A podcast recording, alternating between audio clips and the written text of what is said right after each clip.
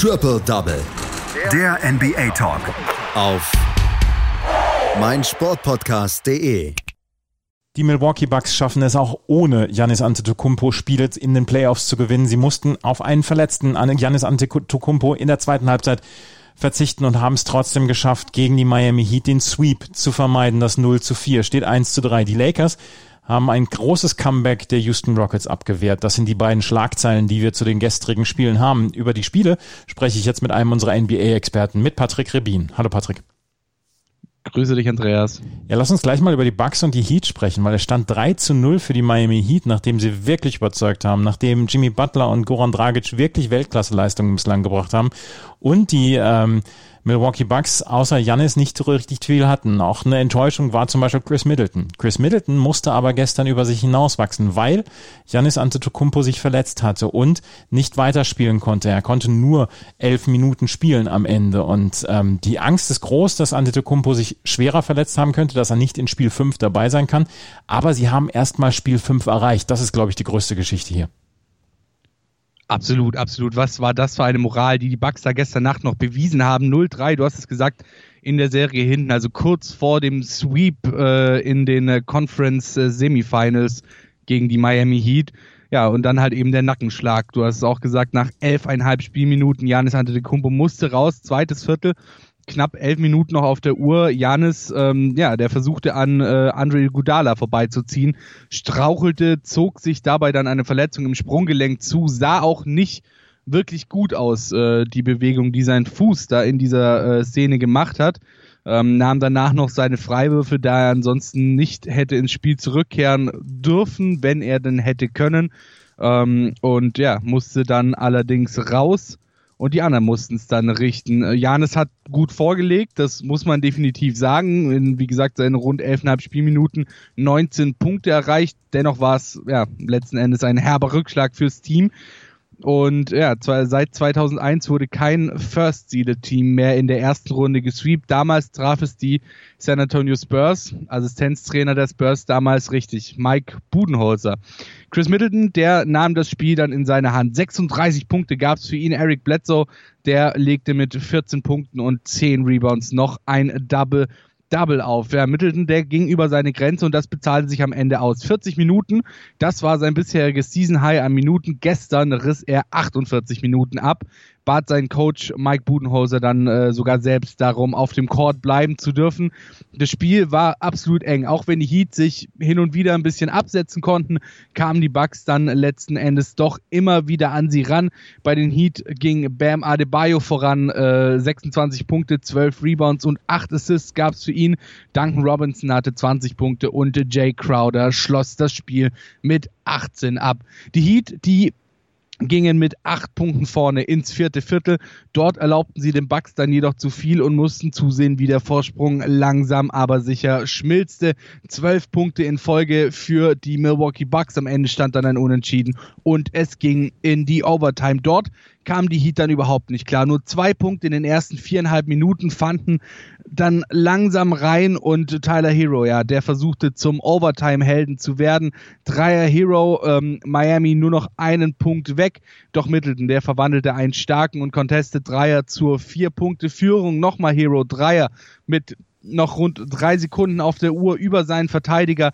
Ein Punkt Rückstand, aber Middleton, der machte es besser als Ende des vierten Viertels Dante DiVincenzo und verwandelte beide Freiwürfe. Knapp zwei Sekunden noch auf der Uhr, keine Timeouts mehr bei beiden Teams und mehr als drei Punkte Rückstand. Einwurf für Miami an der eigenen Grundlinie, Half-Court Pass in Richtung gegenüberliegender Dreierlinie, aber der Pass bzw. das Fangen, das war no good und konnte von den Bucks aufgepickt werden.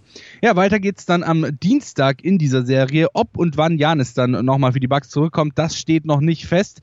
Wer weiß, vielleicht war es ja auch sein letztes Spiel im Bucks-Uniform, äh, aber wenn wir mal ehrlich sind, dann wird er wahrscheinlich wieder zurückkommen, denn er muss zurückkommen. Ohne Janis sind die Bucks im Normalfall ähm, relativ doll aufgeschmissen und dementsprechend, ja, wenn es nicht gar nicht geht, dann wird Janis, denke ich mal, im nächsten Spiel wieder auf dem Parkett stehen.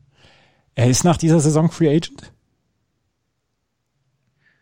Ähm, nein, das nicht. Ich glaube, er wird erst nächstes Jahr Free ja. Agent, aber ähm, ich meine, du hast als NBA-Spieler, vor allem als Spieler ähm, eines Formats Janis Antetokounmpo da natürlich auch gewisse Druckmittel gegenüber deinem Team, ja.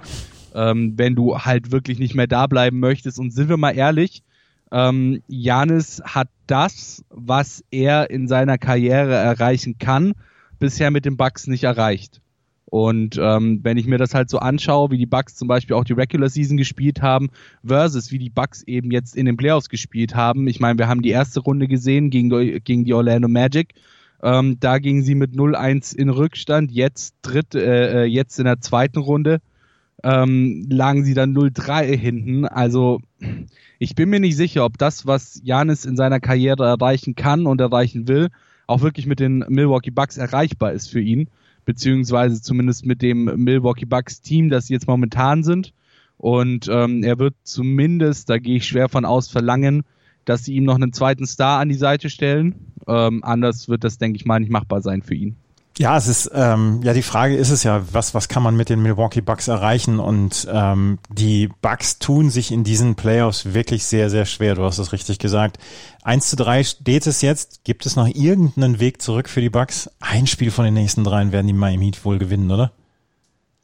Ich denke auch. Also ich denke mal, dass die Serie vorüber ist für die Milwaukee Bucks. Ich meine, man sagt ja nicht umsonst, äh, wenn ein Team 0-3 hinten liegt, dann war es das, beziehungsweise es ist noch kein Team in den Playoffs von dem 0-3-Rückstand auch wieder zurückgekommen ähm, und hat am Ende die Serie gewonnen. Allerdings würde ich tatsächlich sagen, dass das Spiel vergangene Nacht dann auch so ein kleiner Momentum-Change war. Du hattest als äh, Miami Heat eben die Chance, dieses Spiel dir zu holen und damit die Serie zu holen und den First Seed aus den Playoffs zu sweepen.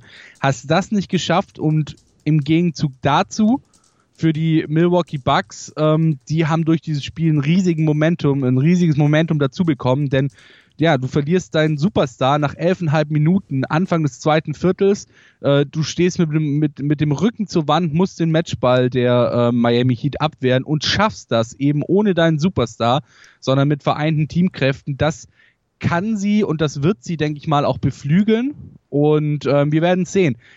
Ich glaube zwar nicht, dass sie es schaffen, die Serie zu gewinnen, aber vielleicht schaffen sie es zumindest, die Serie noch mal ein bisschen enger zu gestalten und uns, weiß ich nicht, äh, sechs Spiele oder so zu bieten.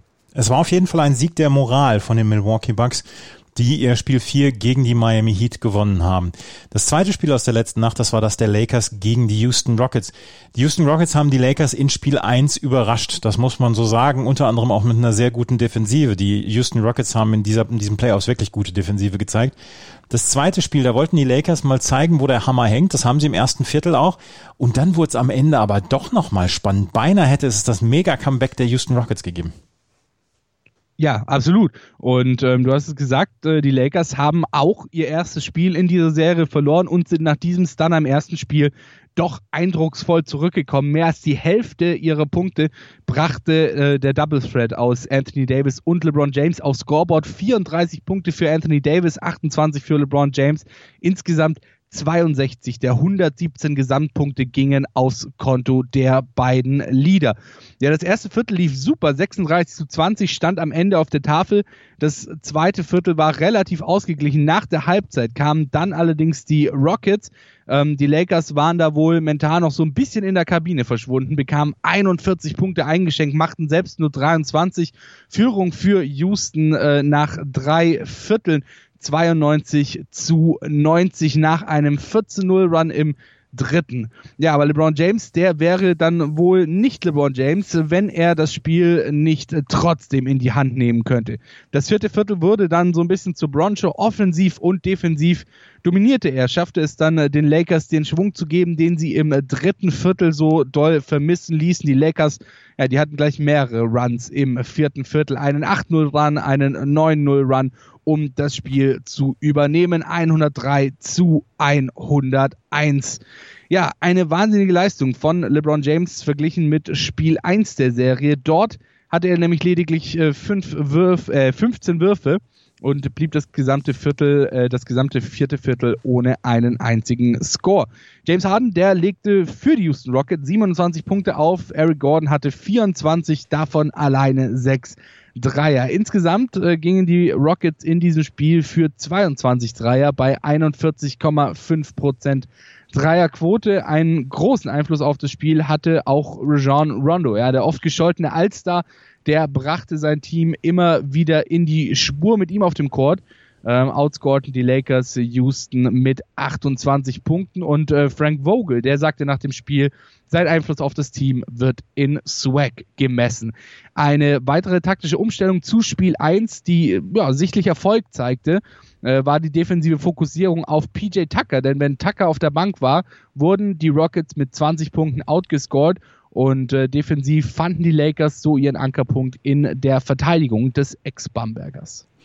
Die Lakers gewinnen also dieses zweite Spiel mit 1 zu 1 und trotzdem habe ich das Gefühl, das könnte noch eine hoch faszinierende Serie werden. Ich bin keiner, kein großer Fan der Houston Rockets, weil mich der, der Ego-Ball von James Harden immer so ein bisschen aufgeregt hat. Dann kam noch mit Russell Westbrook einer dazu, der auch am liebsten den Ball hat und trotzdem scheinen die Rockets in diesen Playoffs so ein bisschen, ja, erwachsen geworden zu sein.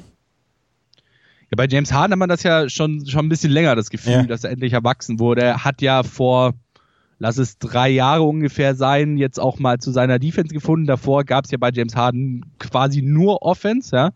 Ähm, das war ja dann auch das erste Mal, dass er wirklich, äh, wirklich, äh, ja, ich sage jetzt mal ernsthaft in Betracht kam für die MVP-Diskussion.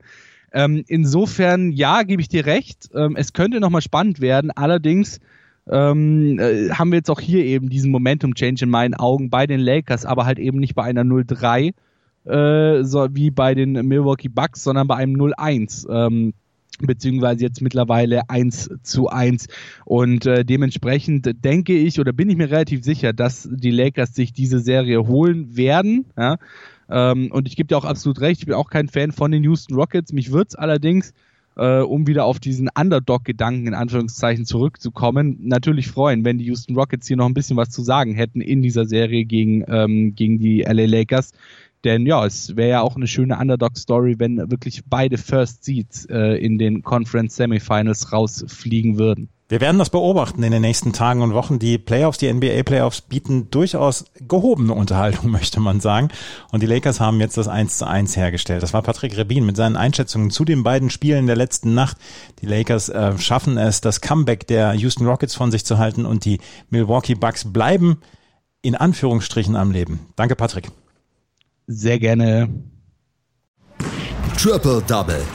Der NBA Talk. Auf meinsportpodcast.de.